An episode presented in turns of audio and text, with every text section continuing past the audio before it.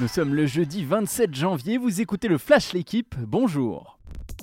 Une équipe renversante. Les handballeurs français ont arraché leur qualification pour les demi-finales de l'Euro, au bout du suspense, au terme d'une remontada fantastique. Mené 27-22 à 12 minutes de la fin par un Danemark déjà qualifié, mais très déterminé, les Bleus se sont transformés sous l'impulsion d'un même retrouvé. Ils terminent en tête de leur poule et affronteront la Suède samedi pour une place en finale. Pascal Duprat tient enfin sa première victoire à la tête de la S Saint-Étienne. Les Verts ont dominé Angers hier soir en match en retard de la 20e journée de Ligue 1. L'Angevin Baptiste Amendi a marqué l'unique but de la rencontre contre son camp juste avant la mi-temps. Avec ce succès, le troisième seulement de la saison, la SSE stoppe une série de 7 défaites consécutives en championnat. Saint-Etienne reste dernier mais revient à 4 points de Metz, actuel barragiste, et à 5 unités de Bordeaux, 17e de Ligue 1.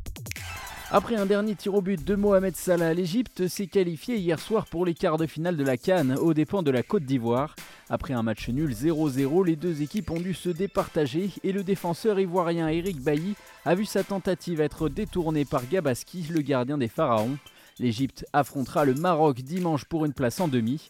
La Guinée équatoriale a également éliminé le Mali au tir au but et défiera le Sénégal en quart. Tessa Worley, Kevin Roland et Benjamin Davier, voici les porte-drapeaux des équipes de France olympique et paralympique pour les Jeux de Pékin.